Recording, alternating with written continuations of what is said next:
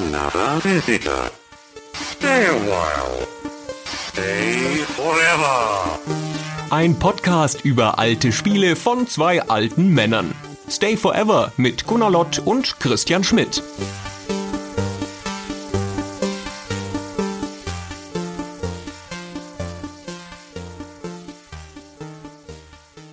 Christian, Gunnar, wir müssen uns mal eine neue Einleitung ausdenken, weil wir sagen jedes Mal, ach, wir haben in der Recherche noch irgendwas übergehabt und jetzt fiel uns ein. Aber eigentlich ist es gar nicht so. Eigentlich haben sich diese Trivia-Folgen, wie wir sie mal genannt haben, die wusstet ihr eigentlich Folgen, so ein bisschen emanzipiert von den normalen Folgen. Und wir haben irgendwann angefangen, nicht nur die Reste zusammenzukehren, sondern dafür auch eigene Recherche zu machen. Und jetzt sind sie alle ein bisschen umfangreicher und gehen auch Sachen nach, denen wir mit Absicht nicht nachgegangen sind in den Hauptfolgen. Beides ist wahr. Es sind sowohl Dinge, die wir im Dokument hatten, die nicht in der Hauptfolge gelandet sind, als auch weiterführende Dinge, die wir jetzt nochmal recherchiert haben. Und da ist ein schönes Potpourri rausgekommen, wie eigentlich bei jeder unserer Wusstet ihr eigentlich Folgen. Und das tragen wir jetzt nach, Gunnar. Also, nochmal rauf aufs Feld. Nochmal die Stollenschuhe anziehen. Auf geht's. Das Spiel dauert 90 Minuten und der Ball ist rund. so, da haben wir schon das erste Ding abgeliefert. Zack, das geht ja Schlag auf Schlag hier. Weiter geht's. Ich habe ganz schön verzichtet auf Fußballwitzchen in dem ganzen Themenkomplex Sensible und so. Ja, deine Augen sind rausgequollen. Ich habe schon gesehen, weil du das alles inhalten musstest. Aber jetzt, komm, lass es raus, bevor du platzt. Nein, nein, es geht schon. Okay. Wir fangen mal an mit den Sachen, die auch in sich schon witzig genug sind, die aber aus der Spielehistorie kommen. Wir beginnen mit der Frage, was macht eigentlich der Name Captain Sensible auf der Liste des Soundtracks? Captain Sensible hat ein Stück beigesteuert und zwar die Titelmelodie des Spiels. Und wer ist denn Captain Sensible? Das ist der frühere Bassist der 70s Punkband The Damned der einfach von Haus aus Captain Sensible heißt. Das hat gar nichts mit der Firma zu tun. Der hatte in meiner Jugend einen echt mittelgroßen Hit, den jeder kannte. Der hieß What? I said what? He said captain. I said what?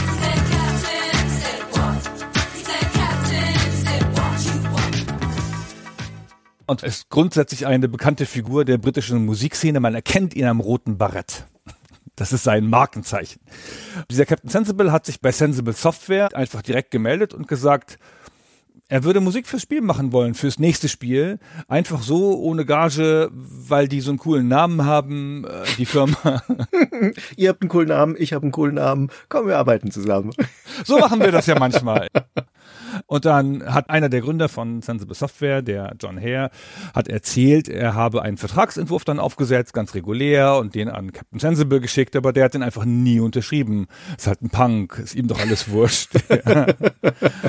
Aber er hat dann diesen Titelsong geschrieben und den hat dann Richard Joseph auf den Amiga umgesetzt. Der Komponist, den Sensible Software damals schon beschäftigt hat. Genau, das war der Richard Joseph, den wir auch schon ein paar Mal an anderer Stelle erwähnt haben. Der arbeitete maßgeblich für Palace Software zu der Zeit, hat aber für viele, viele englische Spiele auch von anderen Firmen Musik gemacht. Und es klang so ein bisschen in den Äußerungen von John Hare durch, dass eigentlich ohne den Joseph das nie und nimmer spieletauglich gewesen wäre. Amiga-tauglich vor allem, schätze ich mal. Dass der da schon ganz schön eingegriffen hat, genau. Aber das ist natürlich ein kleiner Coup für die Firma. Captain Sensible ist schon bekannt und dann haben die den auch fürs Marketing eingespannt. Zum Beispiel auf PR-Fotos, Publicity-Fotos, die sie von ihrem Team gemacht haben. Da ist er einfach mit drauf. Da kommt er drin vor. Und auf der Amiga-Packung steht unter dem Namen Sensible Soccer European Champions die Unterzeile Music by Captain Sensible in Rot und mit Ausrufezeichen. Direkt vorne auf der Packung drauf. Ja, das war ihnen wichtig offenbar. Das ist schon echt erstaunlich, wie groß sie gedacht haben, dass das vielleicht ist. Und als das Spiel dann drei Monate draußen war, kam seine Plattenfirma und hat gesagt, ja gut, jetzt habt ihr hier die Musik verwendet, können wir mal zehn Prozent an den Gesamteinnahmen des Spiels haben. Das erscheint uns uh. ungefähr angemessen. Oh, Autsch. Und jetzt ist natürlich ein bisschen doof, dass das mit dem Vertrag nicht geklappt hat, weil sie haben nie eine Vereinbarung unterschrieben. Dann haben die gesagt, ja, aber der hat uns doch gesagt, das wäre kostenlos, da müssten wir gar nichts zahlen. Und dann hat die Plattenfirma wohl sehr harsch gesagt, dass der das überhaupt nicht zu entscheiden hat. Der hat die Rechte an seiner Musik schon lange verkauft. also sie hätten jetzt die Rechte und würden dafür das eintreiben wollen. John Hare ist dann aber drum rumgekommen, hat gesagt, er hätte 10.000 Pfund zahlen müssen, damit die von dieser Forderung Abstand genommen haben. Also schnell verdientes Geld für die Plattenfirma. Ärgerliche Ausgabe für die Sensible Soccer Leute, aber jetzt auch nicht die Katastrophe, die es gewesen wäre, wenn sie 10% hätten zahlen müssen. Das wären ja Hunderttausende gewesen. Insofern ist es noch einigermaßen glimpflich ausgegangen, aber John Hare war hinterher sehr wütend und erzählte dann, dass er den Song dann auch aus dem Spiel genommen hätte. Das ist mir aber nicht gelungen, das sofort nachzuvollziehen, wenn ich mir Versionen des Spiels angeguckt habe. Das scheint auch noch ziemlich lange drauf gewesen zu sein. Ja, da kommt ja noch im gleichen Jahr 1992 die Version zur Saison 92-93. Da hätten sie ja die Gelegenheit gehabt, auch das zu ändern, aber die erscheint noch in der gleichen Packung. Die wird nur umgestickert, aber da steht immer noch der Schriftzug unten drunter und hat auch noch den gleichen Intro-Song. Das Einzige, was ich mir vorstellen kann, was er meint, ist, 93 kommen dann die Konsolenversionen von Sensible Soccer fürs Mega Drive und für Super NES und die haben andere Titelstücke, auch unterschiedliche Titelstücke. Vielleicht ist das die Änderung, die er meint. Naja, dann hören wir noch mal schnell den Song rein, immerhin.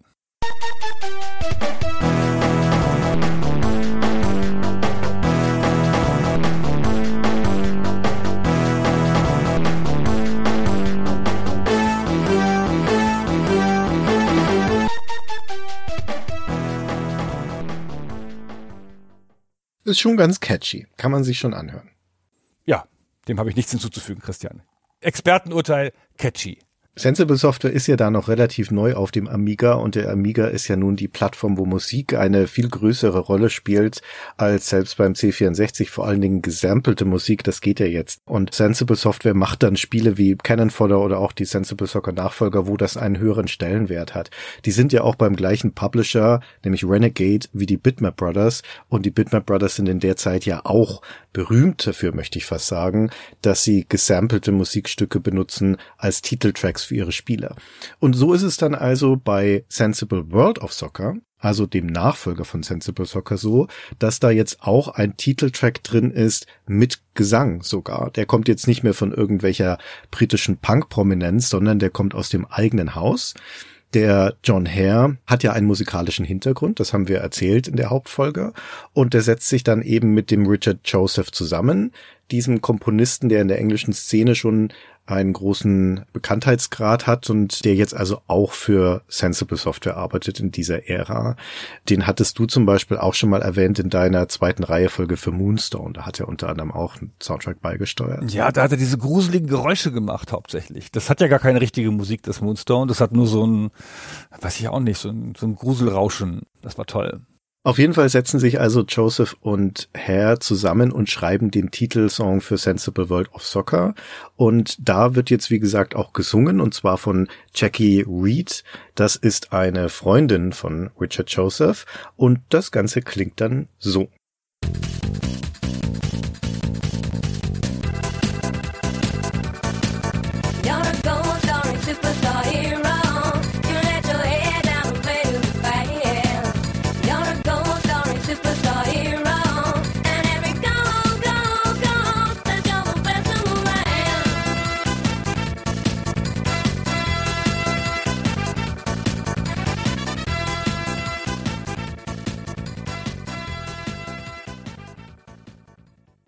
Goal Scoring Superstar Hero heißt der Song für alle, die es noch nicht rausgehört haben.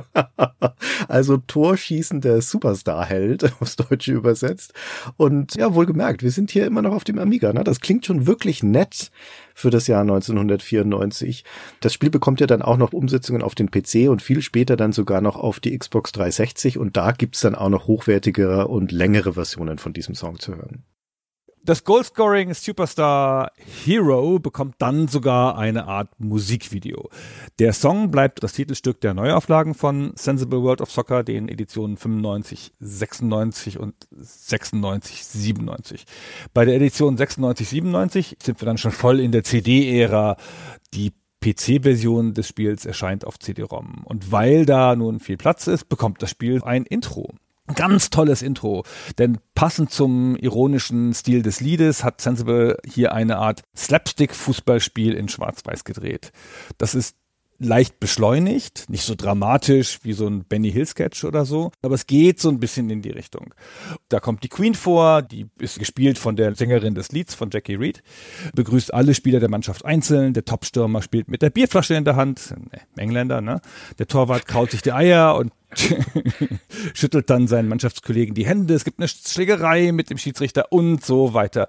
Es ist ein bisschen lustig und es ist halt echt wahnsinnig englisch. Das ist sehr englisch. Aber die Zeit und dieses Spiel und das Fandom und auch den Humor von Sensible treffen sie damit natürlich sehr genau.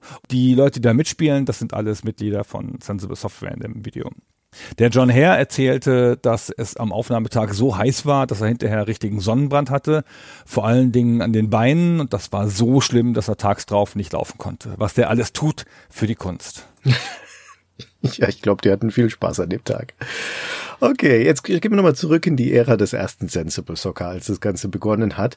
Denn wir sind ja hier in England, ne, das haben wir schon häufiger gesagt, und damals hat England eine florierende Zeitschriftenszene, insbesondere auf dem Amiga.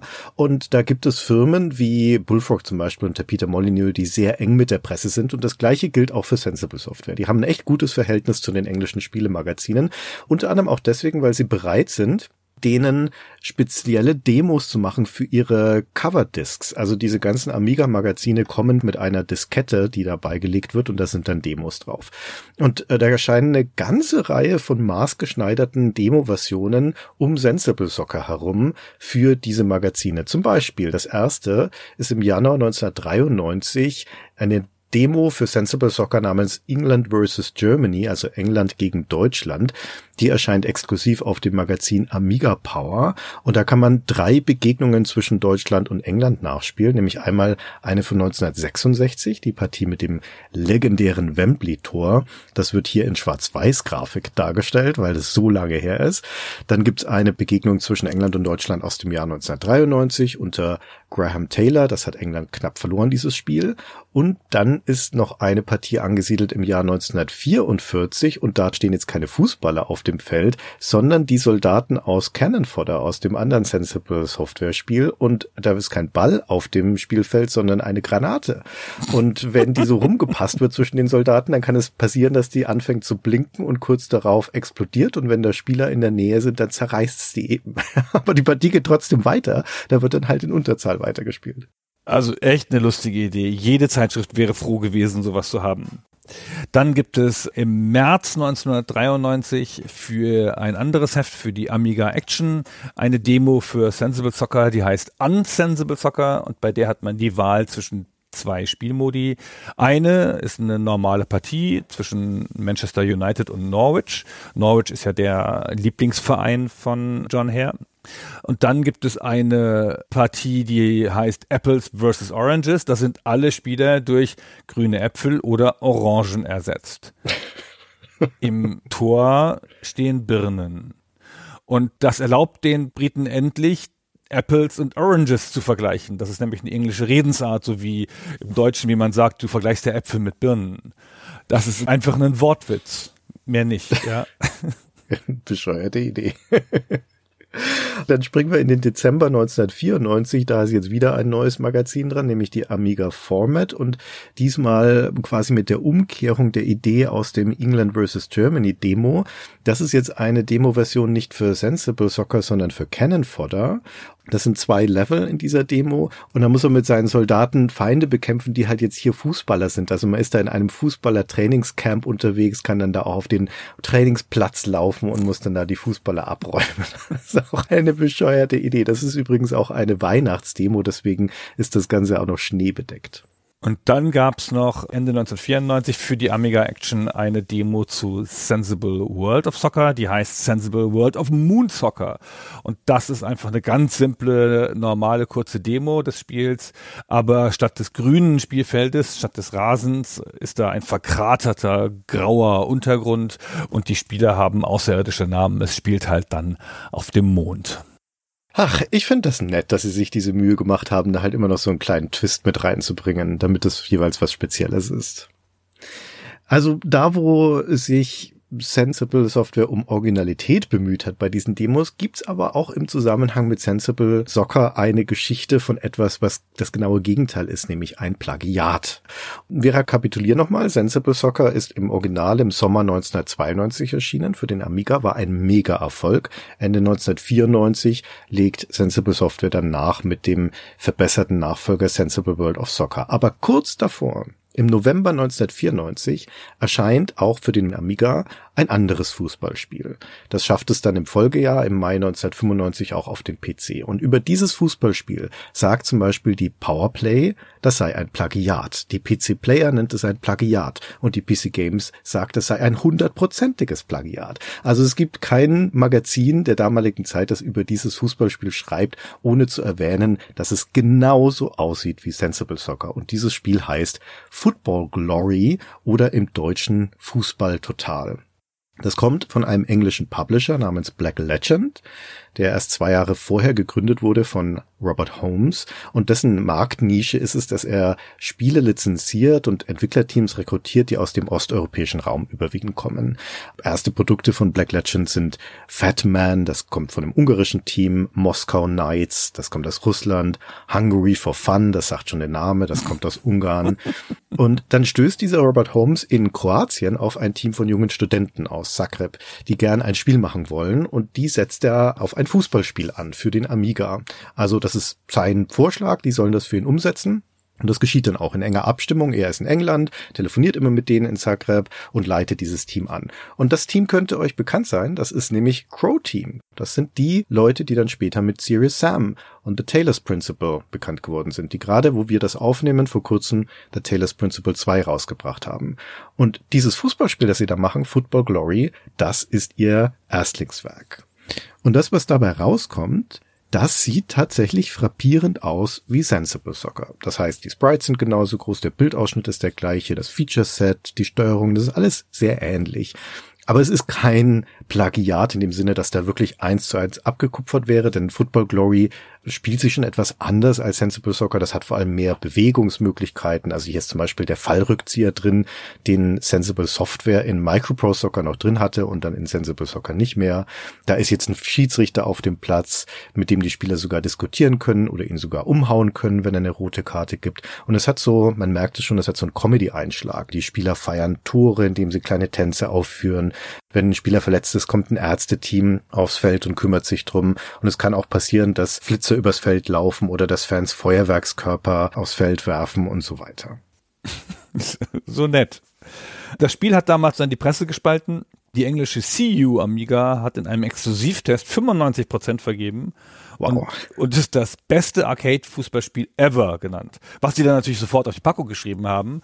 Und dann haben sich die anderen Magazine darüber lustig gemacht. Wobei man natürlich dazu sagen muss, dass die Sensible-Leute die anderen Magazine auch einfach in der Tasche hatten. Ne? Also ich meine, da fällt es denen dann halt besonders auf, wenn sie schon mal eine Demo von dem Team hatten und den John Hare gut kannten und so, dann ist das natürlich was, wo man da vielleicht sich nochmal anders drüber äußert, wenn ein Spiel allzu ähnlich ist. Es ist ja nicht so, dass es das nicht ständig gäbe, ja, dass sich Spieler an andere Spiele anlehnen. Übrigens als kurze Randbemerkung, keines dieser englischen Magazine nennt Sensible Software Sensible Software, sondern die sagen alle Sensi Software und die sagen auch alle Sensi Soccer. Also der Kruse-Name wird da schon zum Standard, was ja auch so ein bisschen eine Nähe herstellt, die vielleicht nicht angemessen ist einem journalistischen Medium.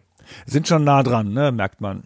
Ja, Das Football Glory kriegt dann auch ein paar gute Wertungen, auch bei uns, von der Amiga Joker etwa oder von der ASM.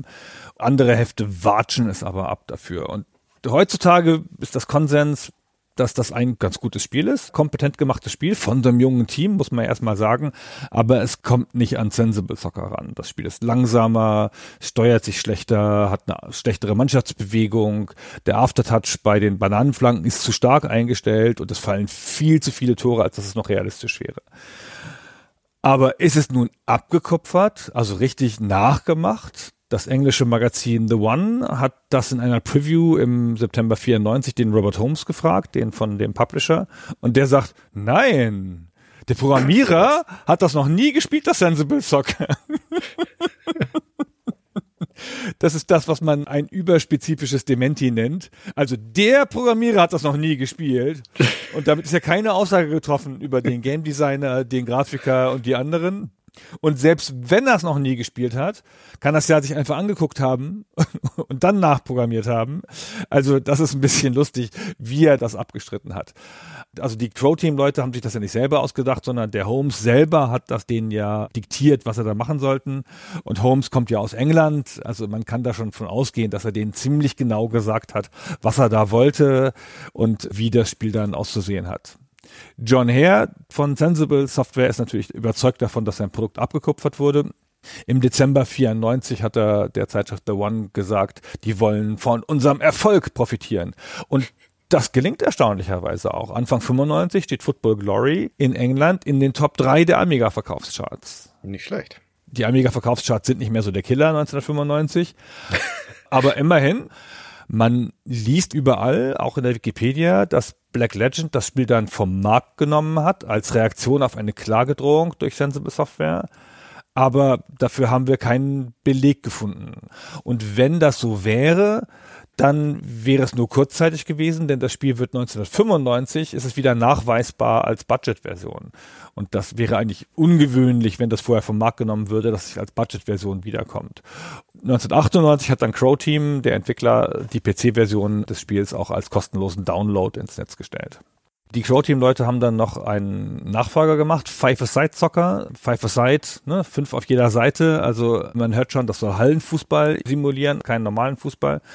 Das sollte auch für den Amiga kommen, aber dann ist es echt langsam zu spät. Das kommt in England gar nicht mehr raus, weil da der Amiga schon nicht mehr relevant ist. In Deutschland aber schon noch. Und parallel dazu arbeitet das Team ab 96 dann an einer eigenen 3D-Engine. Das wird dann die Basis für Series M. Das erscheint 2001 und ab da geht es für Crow Team in eine ganz andere Richtung. Genau. Jetzt hast du gerade schon Hallenfußball erwähnt. Da können wir bei der Gelegenheit nochmal zurückspringen zu Micropro Soccer, also zu dem ersten Fußballspiel, das Sensible Software gemacht hat. Wir hatten ja erzählt, dass John Hare und Chris Yates das Spiel für Microprose gemacht haben, also für den englischen Arm des US-Publishers Microprose. Was wir nicht erwähnt haben, ist, dass dieses Microprose Soccer, das ja auf dem C64 erschienen ist ursprünglich, ab Werk zwei Spielmodi hatte, nämlich das ganz normale Fußball und Hallenfußball. Du hast es gerade schon erwähnt, das letztere hat im Gegensatz zum normalen Fußball nur fünf Feldspieler plus den Torwart. Das ist dann viel schneller und der Ball kann vor allen Dingen von der Bande abprallen, wieder aufs Spielfeld zurück. Und es war in Microprose Soccer eine ganz spaßige Sache. Aber jetzt kann man sich fragen, warum eigentlich? Warum hat ein englisches Studio mehr oder weniger ohne Not auch noch dieses Hallenfußball eingebaut? Weil das Microprose Soccer war ja so auch schon ein exzellentes Spiel. Da braucht man jetzt nicht diesen relativ obskuren Spielmodus noch mit aufnehmen. Aber nun der Grund ist, dass Microprose eben ein US-Publisher ist und Microprose Soccer auch in den USA rauskommen sollte. Und in den USA ist im Jahr 1988, dem Erscheinungsjahr von Microprose Soccer, normaler Rasenfußball eine absolute Nischensportart. Also da war ja zwei Jahre vorher die Fußball-WM in Mexiko, da hat sich die USA gar nicht erst qualifiziert genauso wenig wie bei den acht vorhergehenden Weltmeisterschaften. Also wie gesagt, in den USA spielt das praktisch keine Rolle. Es gibt da aber eine professionelle Fußballliga und die heißt MISL, das ist die Major Indoor Soccer League. Und der Name sagt es schon, das ist eine Hallenfußballliga. Und deswegen hat Micropro Soccer den Hallenfußballmodus, weil im Jahr 1988 die einzige Form von Fußball, die man in den USA überhaupt ansatzweise kennt, eben Hallenfußball ist. Das ist alles so crazy. Aber das reicht noch nicht. Macroprose geht da noch weiter. Die branden das Spiel für den US-Markt sogar um, also benennen es neu. Sensible Software wollte dieses erste Fußballspiel ja damals schon Sensible Soccer nennen und Macroprose hat dann darauf bestanden, dass es Macroprose Soccer heißt. Diesen Namen trägt das Spiel aber nur in Europa. In den USA heißt das, bisschen crazy, Keith Van Aaron's Pro Soccer. Keith Van Aaron ist damals Torhüter bei den Baltimore Blast. Das ist eins der erfolgreichsten Teams dieser Hallenliga. 1984 gewinnt er mit der Baltimore Blast, das ist der Name, Baltimore Blast, die MISL-Meisterschaft. 1986 wird er zum Torhüter des Jahres gewählt. Das ist so weit ein Star, wie der Fußballsport in den USA in der Zeit überhaupt einen Star haben kann. Zudem sitzt Microprose im Hunt Valley, das ist ein Vorort von Baltimore und das ist sozusagen ihr Heimatteam. Vielleicht sind sie einfach mal kurz rübergegangen oder Vielleicht. oder es ist irgendwie Lokalpatriotismus oder so. Und um absolut sicher zu gehen, verpasst Microprose dem Spiel dann für die USA auch noch ein super kitschiges Cover, das die familiäre Eignung der Sportart betont. Da ist der Keith Van Aaron drauf und der Poster mit drei Teenagern, die, die sich auf dem Fußballplatz ordentlich eingesaut haben, so mit schmutzigen Trikots und so. Und es ist sogar ein Mädchen dabei. Und alle grinsen. Das ist ja eigentlich ganz süß, aber es kommen keine Mädchen vor in dem Spiel. Also insofern weiß man auch nicht, was das soll. Und es hat aber alles nichts genutzt. Das Spiel ist trotzdem ein Flop in den USA und die DOS-Version ist so selten, dass du sie nicht mal hast, oder? Nee, ich habe die seit 15 Jahren auf meiner Suchliste und ich habe sie ungelogen bislang kein einziges Mal gesehen als Angebot. Aber es muss sie geben, es gibt Bilder davon, aber ich habe sie noch nie angeboten gesehen. Diese Hallenfußballliga in den USA existiert nicht mehr so lange. 1992 löste sich auf und dann ist auch der große Aufschwung des Hallenfußballs in den USA vorbei. Aber in den Jahren drauf beginnt eine Renaissance oder ein Aufschwung des normalen Rasenfußballs. Und heutzutage ist das in den USA eine einigermaßen populäre Sportart. Also nicht so populär wie Hockey und Football und Baseball, aber immerhin dann. Ja, da hat sich einiges getan in den letzten Jahrzehnten. Ich hätte noch was zum Micropro Soccer, denn ich hatte gerade schon erwähnt, die letzte Weltmeisterschaft vor Erscheinen des Spiels war ja die WM 1986 und wer hat die eigentlich gewonnen? Das war Argentinien im Finale gegen Deutschland, 3 zu 2. Und jetzt kam Micropro Soccer 1988 raus, also zwei Jahre nach dieser WM. Und man kann im Spiel auch die Weltmeisterschaft spielen. Und es gibt aber noch einen zusätzlichen Modus namens International Challenge. Das ist so eine Art Einzelspieler-Rangliste. Da muss man sich sukzessive durch 16 Partien spielen, wo man gegen immer stärkere Mannschaften antreten muss. Das beginnt mit einer Partie gegen Oman, Japan oder Neuseeland, dann kommen Kamerun, Australien oder Kanada und so weiter. Das Spiel 13 von 16 ist dann gegen Deutschland, also damals noch die BRD. Und wenn man sich dann bis ganz nach oben durchgekämpft hat, dann trifft man auf die stärkste Mannschaft im Finalspiel und das ist Brasilien. What the fuck? Argentinien weint. Das ist doch eigentlich Argentinien der Weltmeister damals. Und die hat man aber schon im 14. Spiel von 16 besiegt. Danach kommt noch Italien und dann Brasilien. Und Brasilien hat damals seit 16 Jahren keine WM mehr gewonnen. Argentinien in der Zeit zweimal. Und wer wird dann 1990 wieder im Finale stehen? Auch wieder Argentinien. Da ist Brasilien schon im Achtelfinale ausgeschieden. Also warum jetzt Brasilien und nicht Argentinien? Das haben wir den John Hare nochmal gefragt und der hat dann nicht zu Unrecht darauf hingewiesen, dass Brasilien in diesem Jahr 1988, wo das Spiel erschienen ist, schon drei Weltmeistertitel hatte und Argentinien erst zwei. Und er habe eben nach dem All-Time-Erfolg ausgewählt, nicht nur nach dem letzten WM-Sieg. Aber dann hätte er eigentlich konsequenterweise trotzdem nicht Brasilien auf die Eins stellen dürfen, sondern dann hätte es eigentlich Italien sein müssen. Die hatten da nämlich auch schon drei WM-Titel und deren jüngster WM-Titel war 1982 und Brasilien hatte den letzten 1970. Wie kleinlich von dir. Ja, ich bin ja ja nicht drin in diesem ganzen Ding, aber ich fühle ein bisschen mit den Argentiniern. Also es ist eine, ist ja jetzt hier ins Spiel gegossen, eine historische Ungerechtigkeit eigentlich.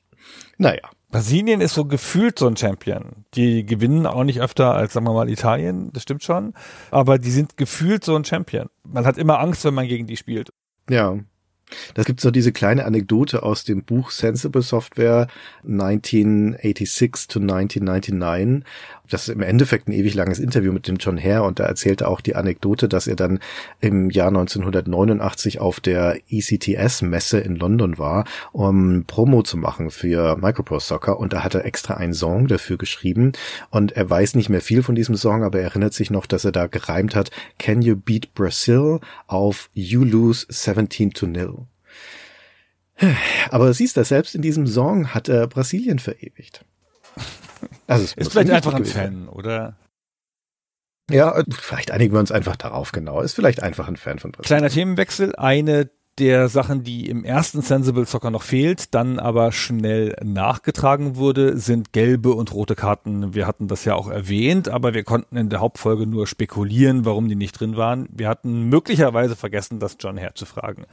Das haben wir dann aber nachgeholt und jetzt können wir hier die offizielle Begründung nachreichen und die lautet, ich schätze, wir haben da gar nicht drüber nachgedacht. Die waren ja in keinem Fußballspiel der Ära drin, also haben wir sie rausgelassen, sagte John Hare zu uns. Das hilft uns nicht so richtig weiter, denn da trügt ihn die Erinnerung. Er hat ja ganz oft Kick-Off 2 gespielt, das hat er ja erzählt. Er und Yates haben das rauf und runter gespielt und das war ja der Auslöser für Sensible Soccer. Und das hat gelbe und rote Karten. Das muss vor ihrer Nase gewesen sein. Also bleibt das bei unserer Spekulation. Nachdem die gelben und roten Karten ja das erste sind, was sie nachträglich reinpatchen, haben sie es wahrscheinlich entweder einfach vergessen oder sie haben es aus Zeitgründen absichtlich weggelassen, weil sie sind ja am Ende in die Bredouille gekommen mit der Entwicklungszeit, weil das musste ja zu EM 1992 fertig werden. Naja, und bei der Gelegenheit haben wir auch gefragt, warum Sensible Soccer eigentlich die Spielerwerte nicht anzeigt. Und dazu hat er gemeint, da hätten sie keinen Platz für auf dem Bildschirm gehabt. Und das Naja. kommt uns auch ein bisschen schräg vor, weil da findet ja alles Mögliche Platz, also in den Menüs. Da kann man die Farbwahl der Trikots machen und sowas. Also ich gehe schon davon aus, dass sie das nicht haben machen wollen, um dem Spieler nicht zu viele Sachen an die Hand zu geben und das Spiel nicht zu manipulierbar zu machen. Ich könnte mir gut vorstellen, dass man, wenn man so eine Datenbank hat, man sieht das ja heute bei FIFA, die FIFA-Datenbank ist ja offen, also man sieht ja dann die Spielerwerte komplett. FIFA gibt's ja nicht mehr jetzt, aber ne, bei den Fußballspielen von EA. Und es gibt dann regelhaft Profifußballer, die von ihren Vereinen vor das Spiel gesetzt werden, ihre eigenen Werte das erste Mal sehen und dann darüber reden. Also es gibt richtig eine Metadiskussion im Fußball über die Spielerwerte. Und dann sagen die auch so Sachen über ihre Kollegen. Also so viel Schnelligkeit hätte ich dem ja gar nicht zugetraut. oder ey, mein Schuss ist aber noch ein bisschen besser, als das hier drin steht bei FIFA oder so. Und vielleicht waren sie sich nicht sicher genug dieser Datenbank von dem Journalisten und wollten da nicht sich einer Diskussion aussetzen. Ja, dass dann plötzlich Leute drüber reden, ob die Spieler richtig bewertet sind oder so, was ja bloß vom eigentlichen Spiel ablenkt. Auch eine interessante Theorie. Also wir werden es an dieser Stelle nicht klären können. John Hare kann sich offensichtlich nicht genau erinnern. Ist ja auch lang her, ne? An manche Sachen kann man sich nicht erinnern, an manchen Sachen will man sich vielleicht auch gar nicht erinnern.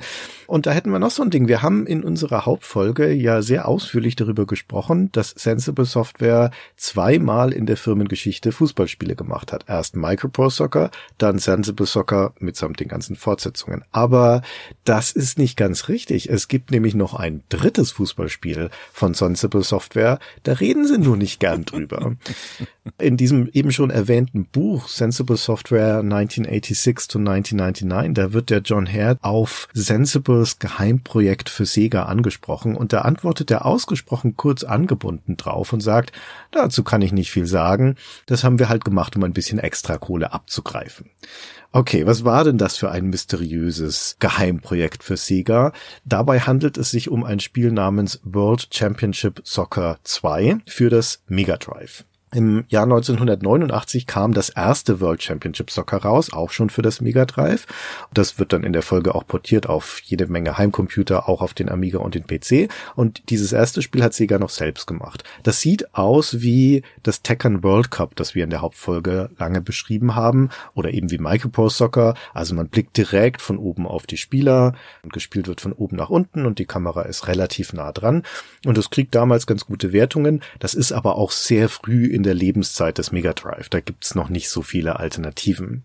Dann vergehen einige Jahre und jetzt sind wir im Jahr 1994. Da ist ja dann die Fußball-WM in den USA. Und da möchte Sega eine Fortsetzung haben. Die Fußballwelt hat sich ja inzwischen weitergedreht, also Kickoff und Sensible Soccer sind jetzt State of the Art.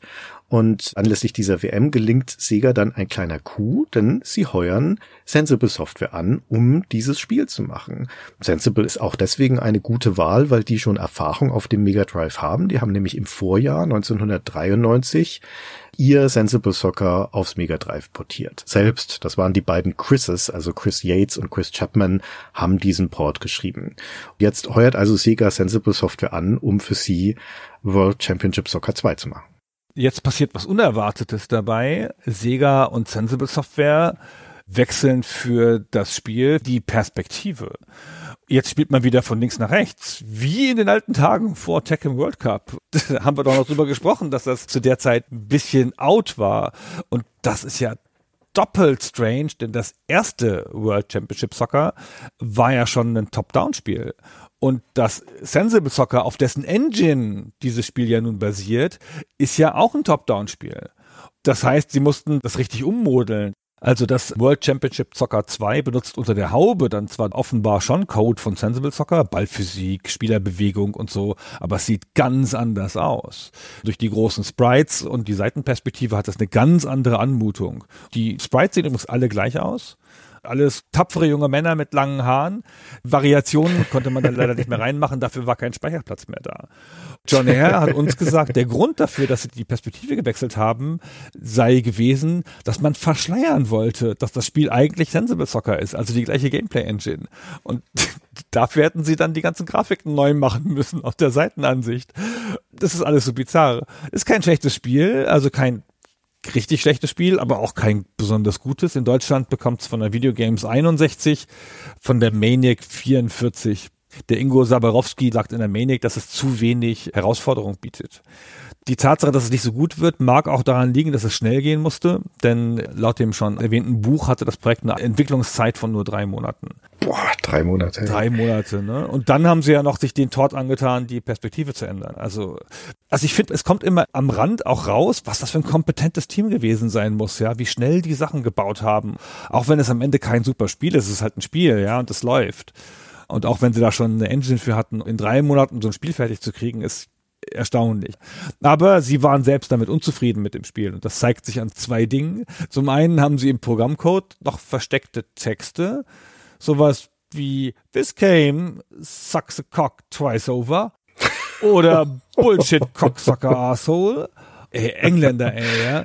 Und sie weigern sich, den eigenen Firmennamen mit dem Spiel zu assoziieren. In den Credits steht nur, entwickelt von den Mystery Chefs, den geheimnisvollen Köchen. Und das war nicht weithin bekannt damals. Das steht ja nicht in den Reviews, dass das in Wirklichkeit Sensible Software war.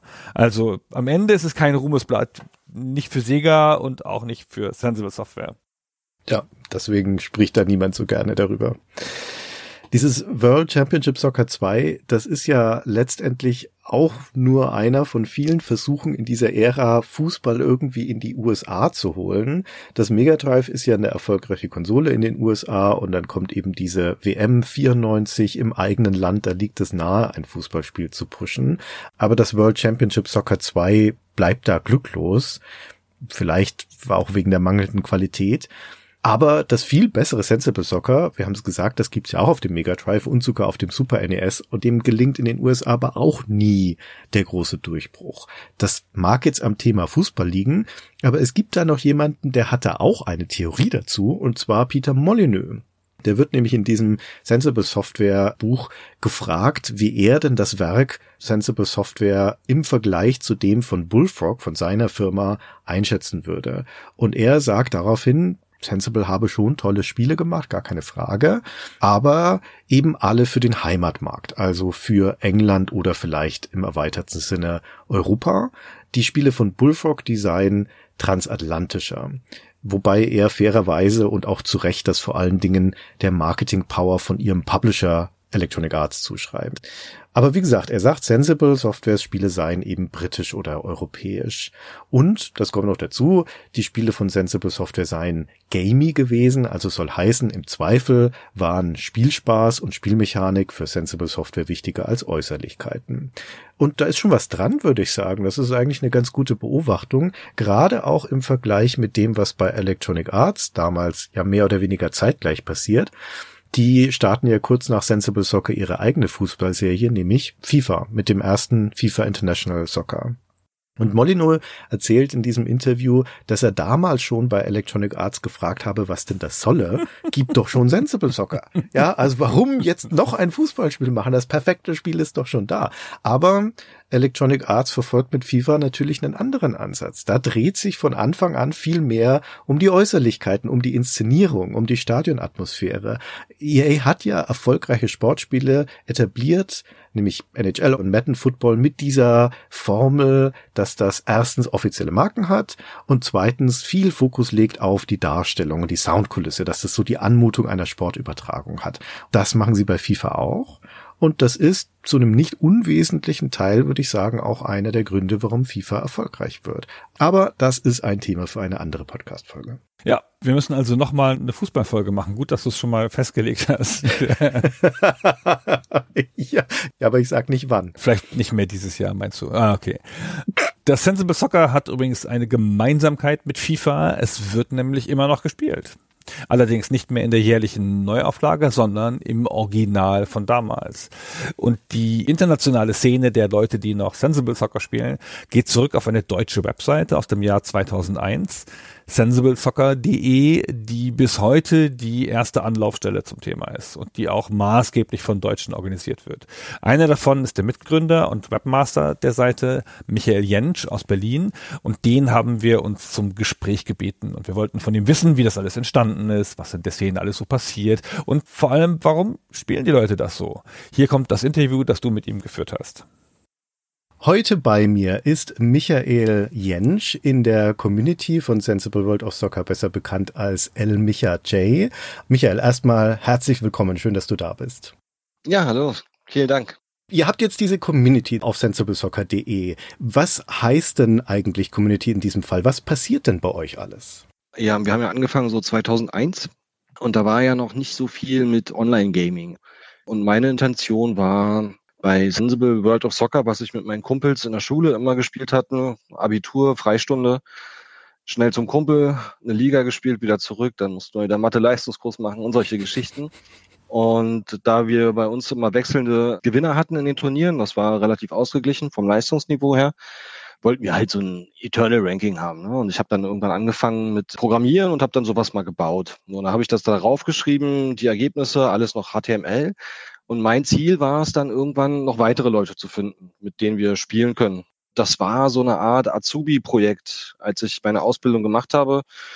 Ja, und das ist der initiale Gedanke gewesen, sich mit Leuten auszutauschen und mit denen dann halt offline mal zu spielen. Für meine Berliner Gruppe erstmal. Ich dachte, oh, ich könnte in Berlin ganz viele finden, aber so viele gab es nicht. Und dann habe ich deutschlandweit gesucht und irgendwann haben wir das dann auf Europa ausgeteilt. Da habe ich damals den Carsten Rother, aka Redher, mit dem habe ich mich dann online mal ausgetauscht per Mail und wir haben uns dann zusammen entschlossen, sensiblesoccer.de zu gründen und dann eher so eine Art Forum draus zu machen am Anfang. Ne? Und erst ab 2.4, 2.5, als es möglich war, über einen Karriere-Emulator online zu spielen, was ja für uns schon völlig irre war, da wuchs dann die Community wirklich an. Also die hatten halt vorher vielleicht 200, 300 Mitglieder und dann in kurzer Zeit ging es dann hoch, innerhalb von zwei, drei Jahren auf 10.000. Aber unsere Community hatte eigentlich immer zum Ziel, lass uns online gegeneinander spielen, aber das höchste der Gefühle ist, irgendwo offline am Amiga zu sitzen und dann seinen Gegner direkt ins Gesicht schreien zu können, wenn er Tor schießt oder zu riechen, wenn er Angst hat, solche Sachen. Ja, das ist ein guter Punkt, weil das Forum gibt's ja nach wie vor bei euch und es gibt diese ganzen Online-Ligen, die Ranglisten und Online-Spiele, aber ihr macht ja auch noch mehr. Was sind denn zum Beispiel die Sensible Days? Ja, Sensible Days, das ist ja schon fast so eine Art Standardgeschichte. Wir hatten halt ein Turnier immer mal wieder gemacht und der Carsten Rotherr hat gesagt, wir machen mal ein Turnier über zwei Tage. Das Problem war nämlich, dass es damals für Sensible World of Soccer zwei Versionen gab. Einmal eine für Amiga und eine für PC. Mhm. Und kurioserweise waren die komplett unterschiedlich vom Gameplay her. Also klar, du hast die gleichen Grafiken, die gleiche Grundlogik ist da, aber es gibt einen Unterschied in der Ballphysik und deswegen fühlt sich das anders an. Was daran liegt, dass die PC-Version gar nicht von Sensible Software stammt, sondern dass die portiert wurde von einem anderen Team. Genau, genau. Das hat uns John Herr nämlich auch gesagt. Wir hatten ihn auf den Sensible Days in Berlin 2013. Da hat er uns genau das erzählt. Wir mussten uns wirklich kaputt lachen. Ein Teil der religiösen Gemeinde sozusagen war so ein bisschen enttäuscht, also die ganzen PC-Spieler. Aber ich bin auch ein Fan von den PC-Sports. Also ich mag diese beiden Varianten. Es ist eigentlich ganz interessant, dass das mit der gleichen Grafik, mit der gleichen Grundlogik trotzdem anderes Spiel sein kann. Bei dem einen musst du mehr passen und mehr grätschen und bei dem anderen musst du mehr köpfen und direkt ins Eck ganz genau schießen. Und deswegen gab es halt zwei Systeme und wir haben gesagt, okay, wir machen ein großes Turnier einmal im Jahr, was wir offiziell versuchen als WM zu verkaufen. Das war damals eigentlich eher ein Traum, als dass es irgendwie wirklich realistisch war. Und die ersten drei, vier Varianten, da waren wir ja auch nur so zehn, zwölf Leute. Das war dann in Pirmasens an der Grenze zu Belgien und Luxemburg so in der Nähe da unten in der Pfalz. Da kamen dann aber auch welche aus Holland und Belgien und sogar aus Dänemark bei den ersten Varianten. Wir waren trotzdem nur so zwölf, 15 Leute. Und mit der Möglichkeit, dass die Leute online spielen konnten, hat das maximal ein Jahr gedauert und die nächste Edition war dann wirklich ganz, ganz groß. Also das war für uns unfassbar. Wir waren auch so ein bisschen als Organisatoren am Anfang etwas überwältigt, ne? weil du man muss sich halt vorstellen, wenn du jetzt zwölf Leute bist oder 15, dann brauchst du vielleicht zwei Amigas oder drei, um dann Turnier auszustatten oder drei PCs, die funktionieren. Du brauchtest also diese alte Hardware. Ja, und dann, als wir dann größer wurden, nach 2.5, da waren dann Leute aus Italien, aus Spanien, Frankreich, Serbien, Bulgarien. Und das Gute an dieser Community war, die Leute haben echt ganz viele Sachen gemacht, haben gefragt, wen kann ich noch mitnehmen, was kann ich an Hardware mitnehmen. Also die haben von sich aus ganz viel gemacht. Und als sie dann auf diesen Turnieren waren, haben sie auch selber Turniere veranstaltet. Dann ging es dann richtig los. Das war so 2008, 2009 war der große Start für diese ganzen Offline-Turniere. Da hattest du dann 15 Turniermöglichkeiten im Jahr. Aber warum? Das ist ja die Ära, in der schon längst FIFA und Pro Evo das Feld aufgerollt hatten. Warum kommen da so viele Leute zusammen, um ausgerechnet SWAS zu spielen?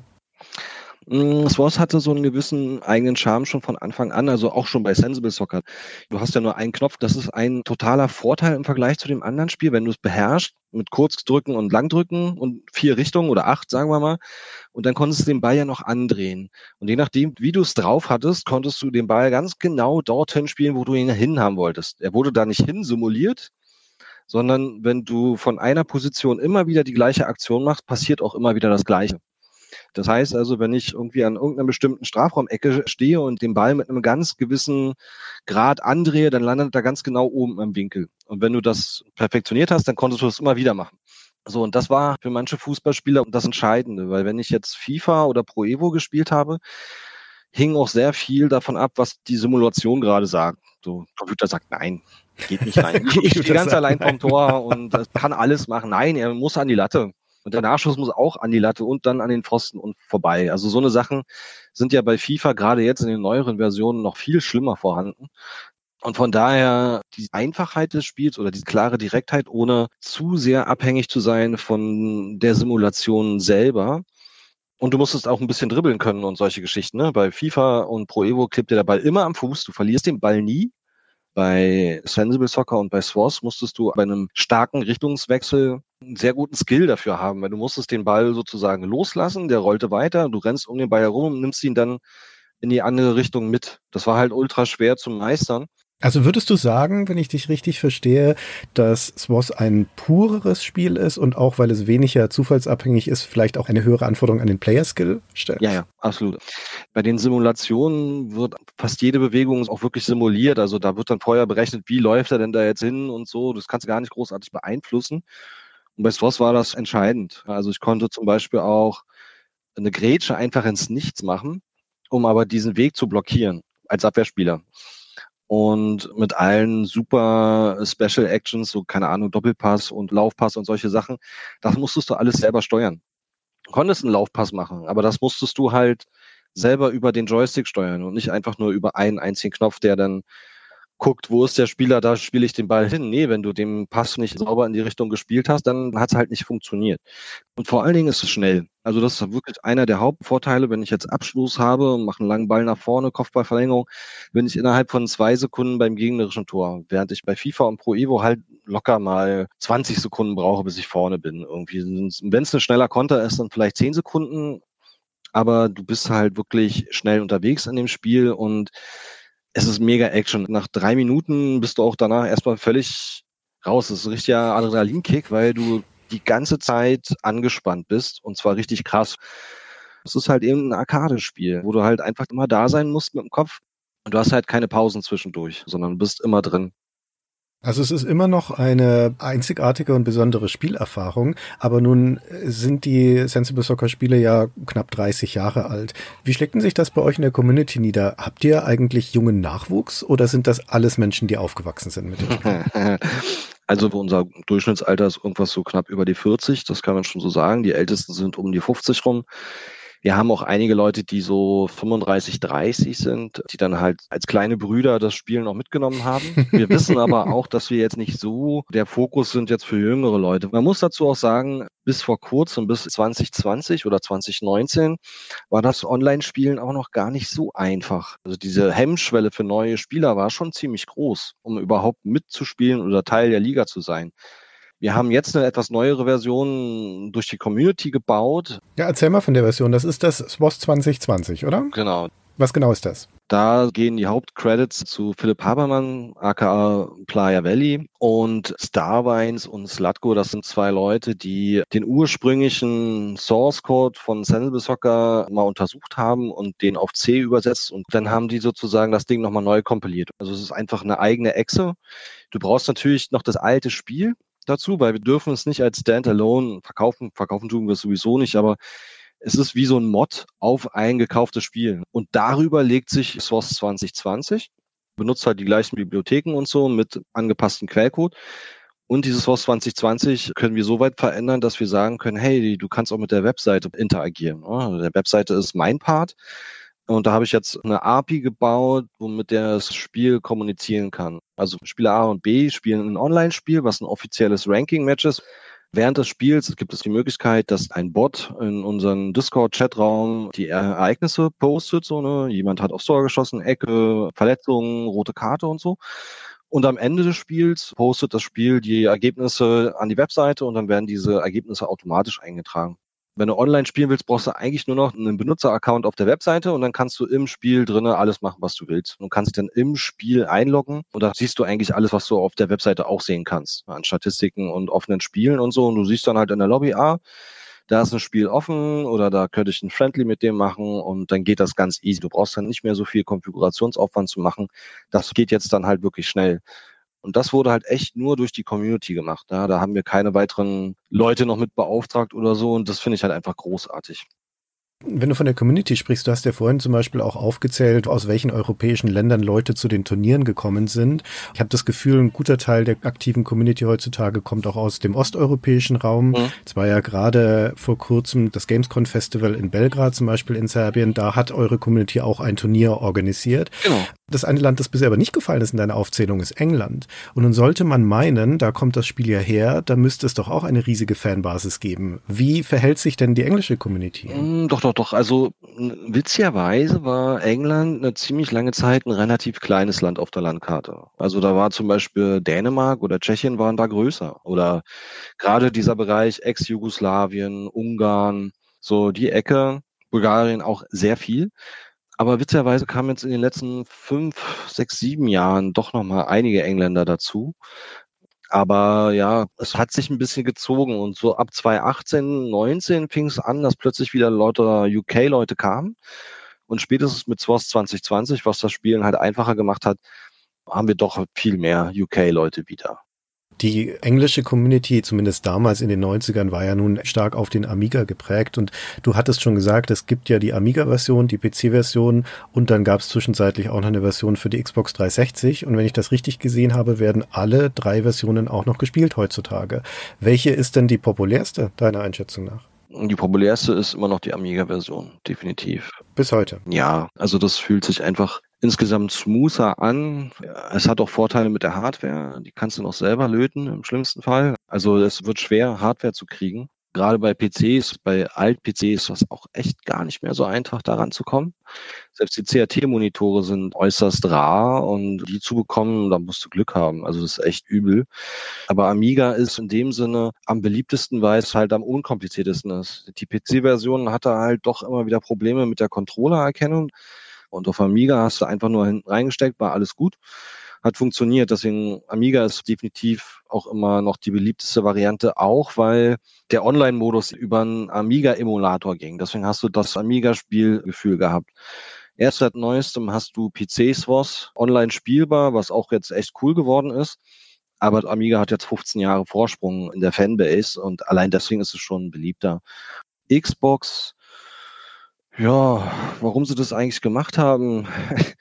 ich meine, letzten Endes war es das gleiche wie vorher und es ist dann jetzt ein Mix aus PC und Amiga, Spielstil.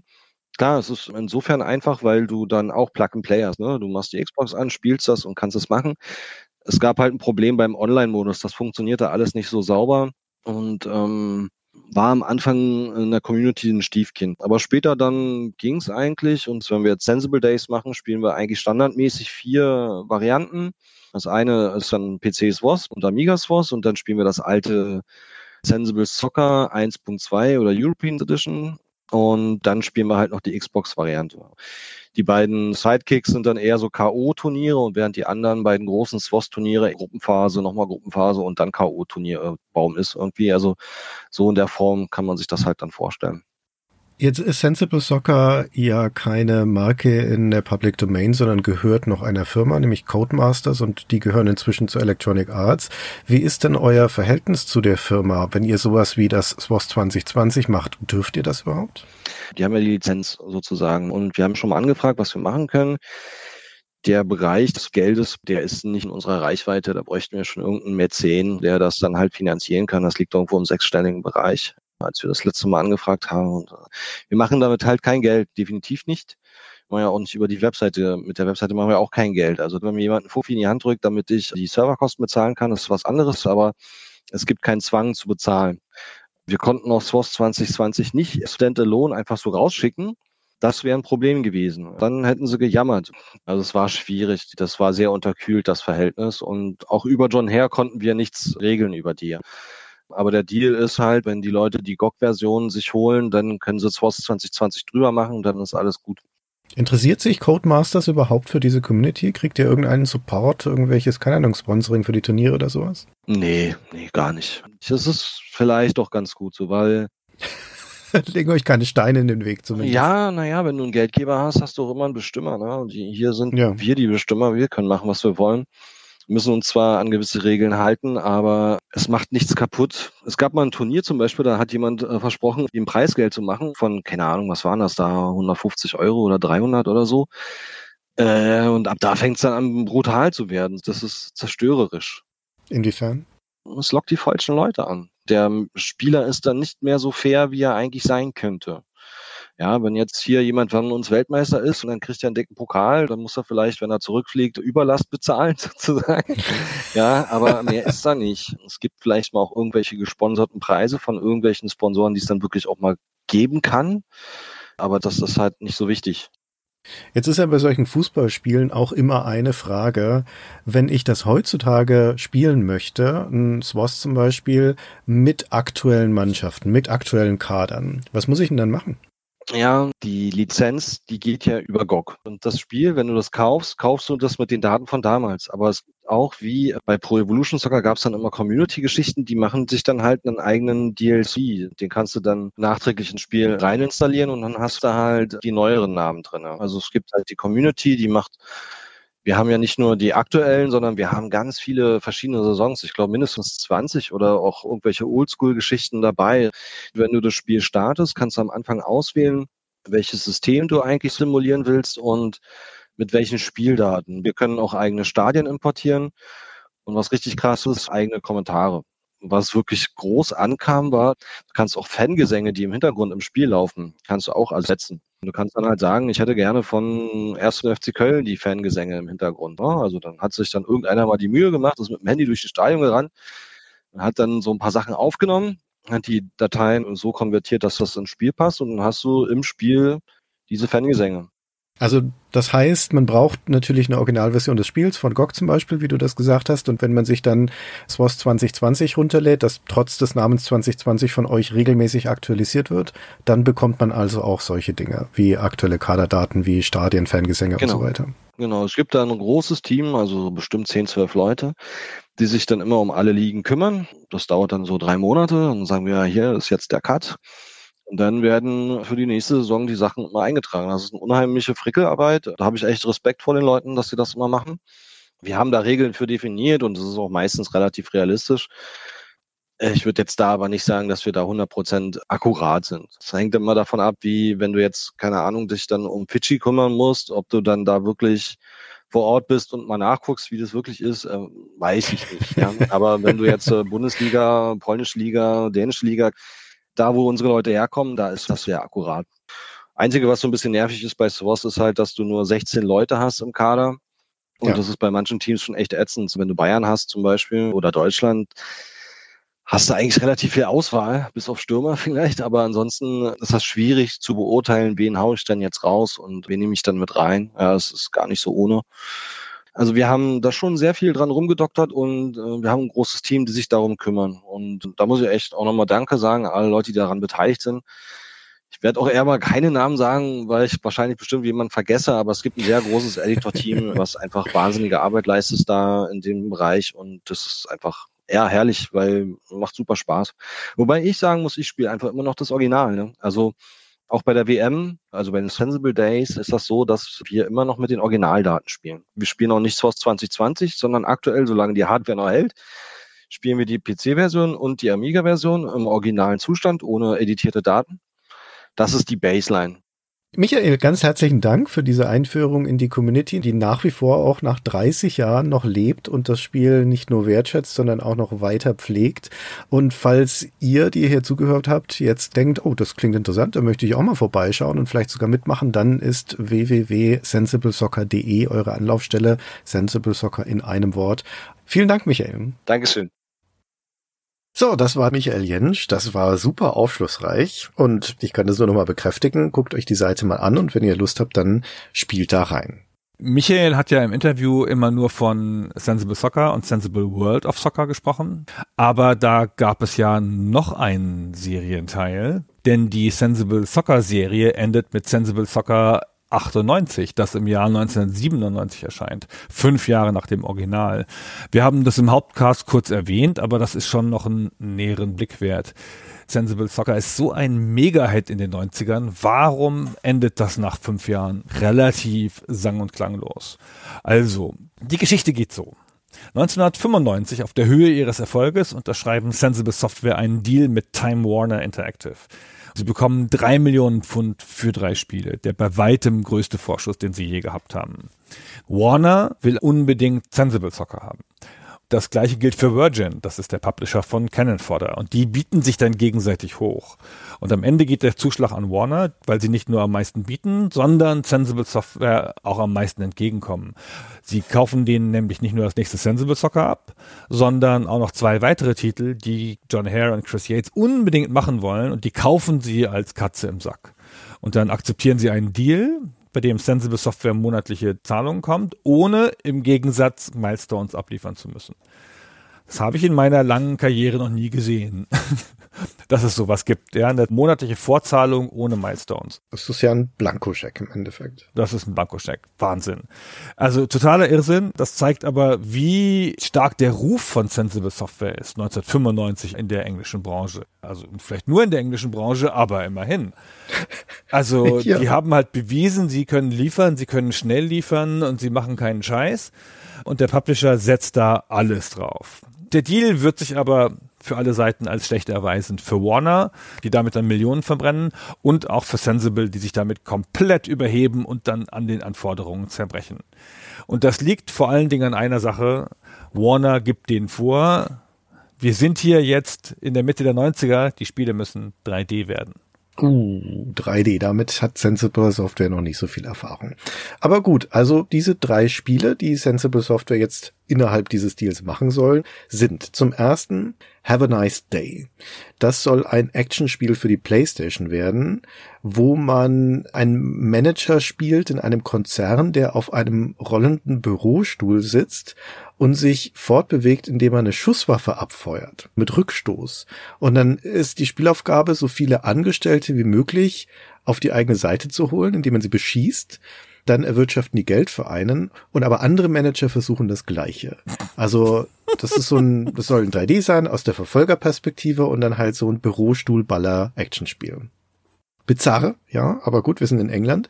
Und dieses Spiel ist ein Herzensprojekt von Chris Yates offensichtlich, der ist dafür federführend. Dann ist das zweite Projekt ein Spiel mit dem Namen Sex, Drugs and Rock'n'Roll. Das wiederum ist John Hares Lieblingsprojekt. Und das soll ein Point-and-Click-Adventure werden. Ganz klassisch, aber auch wieder in 3D. Und die Idee ist hier, dass das eine Art epische, vier Jahrzehnte umspannende Rockoper werden soll. Vollgepackt mit Rockmusik. Und da spielt man die Karriere eines fiktiven Musikers nach, inklusive aller Exzesse des Rock-Business.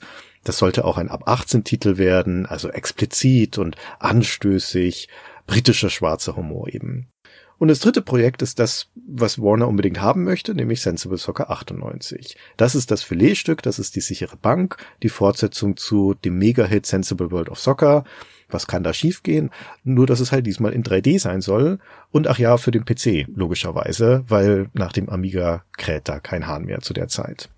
Ja, und von diesen drei Titeln ist Sensible Soccer 98 der einzige, der auch erscheinen wird. Das Have a Nice Day ist zweieinhalb Jahre lang in Entwicklung. In der Zwischenzeit geht Time Warner Interactive an GT Interactive und die ziehen dann den Stöpsel. Die wollen das Spiel nicht mehr. Und das gleiche gilt auch für das Sex, Drugs and Rock'n'Roll. Das allerdings, da will der John Hare nicht loslassen. Das finanzieren sie dann auf eigene Faust nochmal weiter, die Entwicklung, nochmal ein halbes Jahr lang, sodass da insgesamt drei Jahre Arbeit reinfließen, bis sie dann diesen Titel auch aufgeben.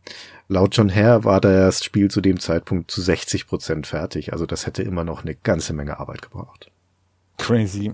Dann bleibt also nur noch Sensible Soccer 98. Und das hätte ja jetzt ein Elfmeter sein müssen, den sie nur noch verwandeln müssen. Ein No-Brainer. Das ist ihre Kerndisziplin. Sie kennen sich aus. Sie haben die ganzen Datenbanken und so. Und die Aufgabe ist eigentlich überschaubar. Macht halt Sensible Soccer. Nur in 3D. Mit zeitgemäßer Optik und so. Und sonst muss gar nicht so viel verändert werden. Das klingt einfach, aber die 3D-Grafik macht ihnen Kopfzerbrechen, weil sie haben ja gar keine Erfahrung damit. Der leitende Programmierer bei dem Projekt ist nach wie vor Chris Chapman. Das ist ja auch bisher schon der leitende Programmierer von Sensible Soccer. Und der traut sich aber an das 3D nicht ran. Also beschließen sie, die Aufgaben zu teilen. Bei dem Chris Chapman soll die Gameplay-Programmierung bleiben, die er bisher schon auch gemacht hat.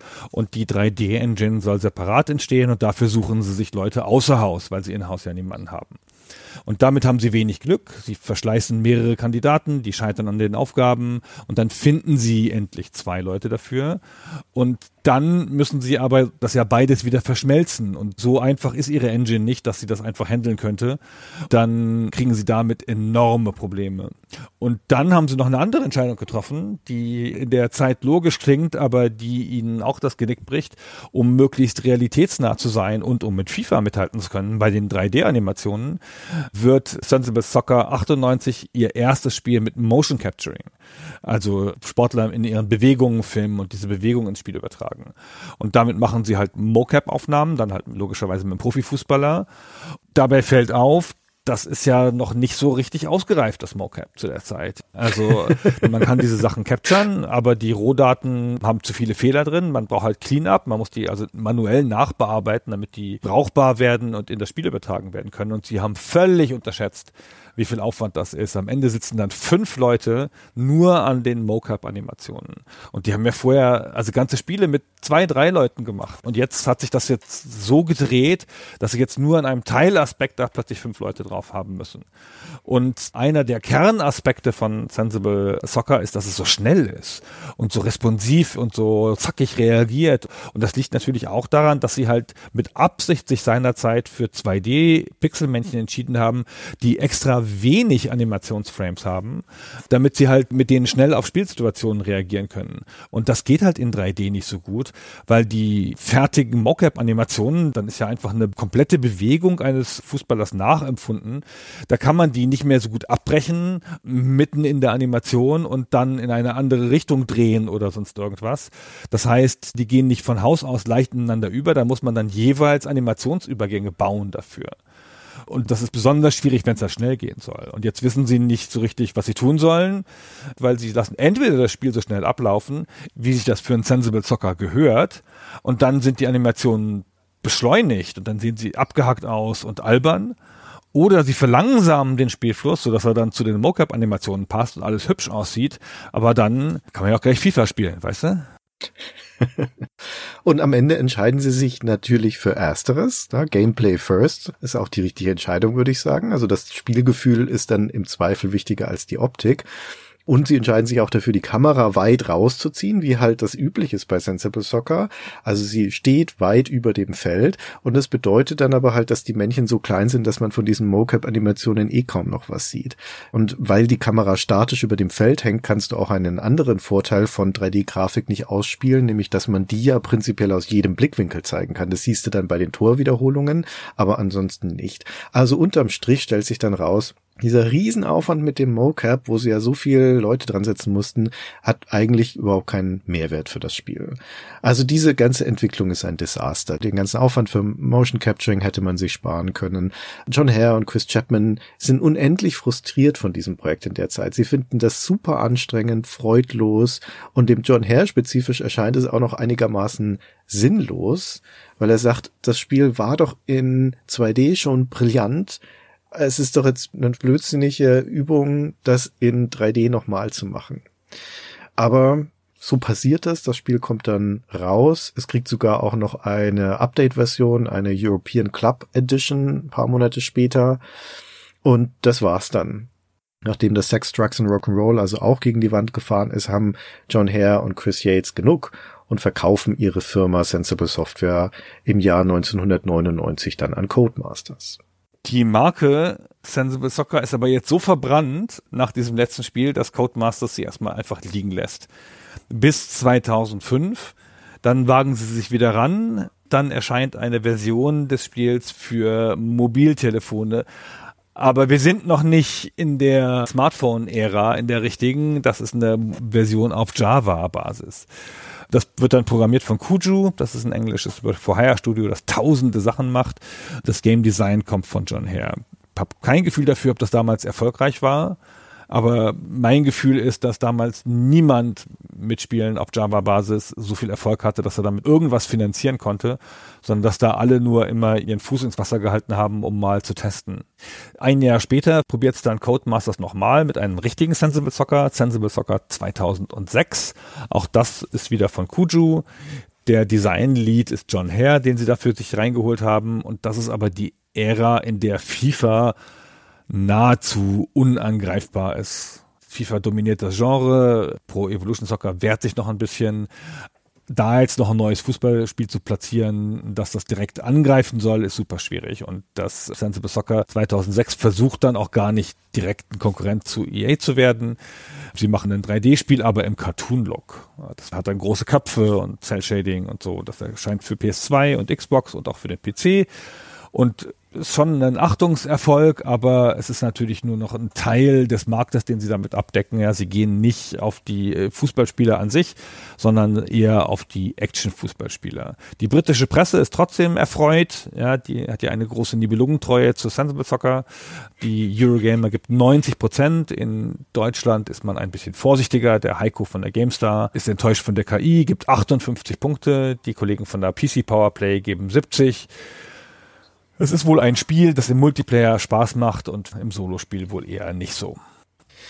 Ja, also diese ganzen Neuauflagen, diese Versuche, die werden nix. Die Community, wir haben es vorher gehört, spielt ja auch noch die Originalspiele beziehungsweise Sensible World of Soccer sogar noch auf dem Amiga. Also von der Serie bleibt heute nur der Nachruhm. Und in der Hinsicht wurde Sensible Soccer auch nochmal geehrt, nämlich auf eine Art und Weise, die wir hier in diesen Wusstet ihr eigentlich Folgen schon mal gehört haben, nämlich als wir einen Nachtrag zu Populous gemacht haben. Im Jahr 2020 hat nämlich die englische Post, die Royal Mail, eine Serie von Briefmarken rausgebracht mit Spielemotiven. Zwölf Briefmarken waren das. Da sind Spiele drauf wie Tomb Raider oder eben Populous, Elite, Worms, Lemmings und auch Sensible Soccer. Ich will, dass die Deutsche Post das auch macht für deutsche Spiele. Ich freue mich da jedes Mal drüber, wenn wir in irgendwelchen Recherchen auf diese Briefmarken kommen. Das ist so schön. Das sind auch schöne Motive, muss man echt sagen. Auch dieses Motiv von Sensible Soccer, das zeigt eine Torszene. Das ist wirklich hübsch. Ja, es ist so eine Art Screenshot oder nachbearbeiteter Screenshot im Pixel-Look. Es ist keine Artwork oder so, wie man das ja auch hätte machen können, wenn man doof wäre. Aber die haben dafür eine Spielszene genommen, was sehr nett ist. Eine ganz winzige Kleinigkeit am Rande zum kulturellen Einfluss von Sensible Soccer. Das deutsche Magazin Elf Freunde, ist eine sehr schöne Zeitschrift zur Fußballkultur, die hat einen Schnickschnack-Shop. Man kann das nicht anders sagen. Sie nennen es hochtrabend Kaufhaus der Fußballkultur und da verkaufen sie Merch, Bücher, Poster, Trikots, sowas.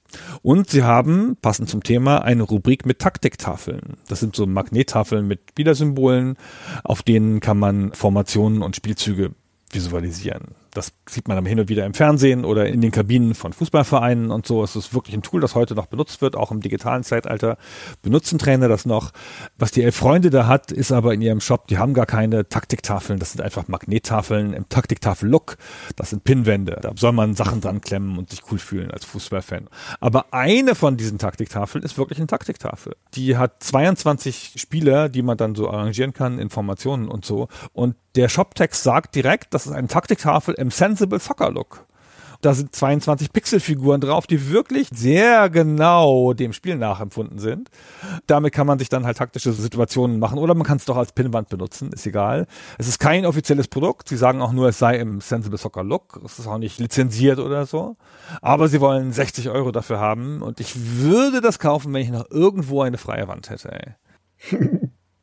Ja, äh, ich hätte die freie Wand, aber ich glaube, ich kann nichts damit anfangen. Gut, damit sind wir durch. Zum Schluss noch, wir haben es jetzt vielfach erwähnt, es gibt dieses Buch von dem englischen Spielejournalisten Gary Penn, das heißt Sensible Software 1986 bis 1999, das erschien im englischen Verlag Read Only Memory. Der Penn ist ein britisches Spielejournalisten-Urgestein, der hat für Zap 64 geschrieben, für The One, für PC Gamer und der ist seit Ewigkeiten mit John Hare befreundet. Das Buch ist eine ungewöhnliche Art, ein Buch zu machen. Das ist eigentlich ein langes Interview mit Hare, nur Gespräch, hat fast keinen beschreibenden Text. Und in dieses lange Gespräch sind andere Leute eingeflochten der Chapman, der Peter Molyneux, der Martin Galway und diese eingeflochtenen Interviewschnipsel mit anderen Leuten, die kommen immer dann zur Sprache, wenn das Thema drauf kommt. John Hare sagt irgendwas zu Martin Galway, den sie ins Team genommen haben, und dann kommt ein kurzer Abschnitt, wo der Gary Penn Martin Galway dazu befragt. Aber wer da nicht zur Sprache kommt, ist Chris Yates, also dessen Seite fehlt. Das ist schon sehr auf den John Hare ausgerichtet. Ist ganz nett, ein bisschen anstrengend zu lesen, finde ich, weil es halt nur diese Gespräche sind, aber es ist halt eine Fundgrube an Wissen, aus der wir uns reichlich bedient haben für diese Folge und für die Hauptfolge. Das Buch ist von 2013, das ist ausverkauft und momentan ist auch keine Neuauflage in Sicht. Man kann das Buch auf Archive.org digital ausleihen. Das ist momentan der einzige Weg, das zu kriegen. Okay, so, damit beenden wir unseren Nachtrag zu Sensible Soccer und sind damit auch durch mit der Serie. Wir machen weiter mit FIFA, wie wir gerade schon gesagt haben, aber Morgen. okay, geht auch übermorgen. ich muss erstmal ein bisschen, bisschen muss ich das verdauen. Ach, das war wieder super. Vielen Dank, Gunnar, für den Nachtrag und vielen Dank an euch alle fürs Zuhören. Vielen Dank und bis zum nächsten Mal. Tschüss.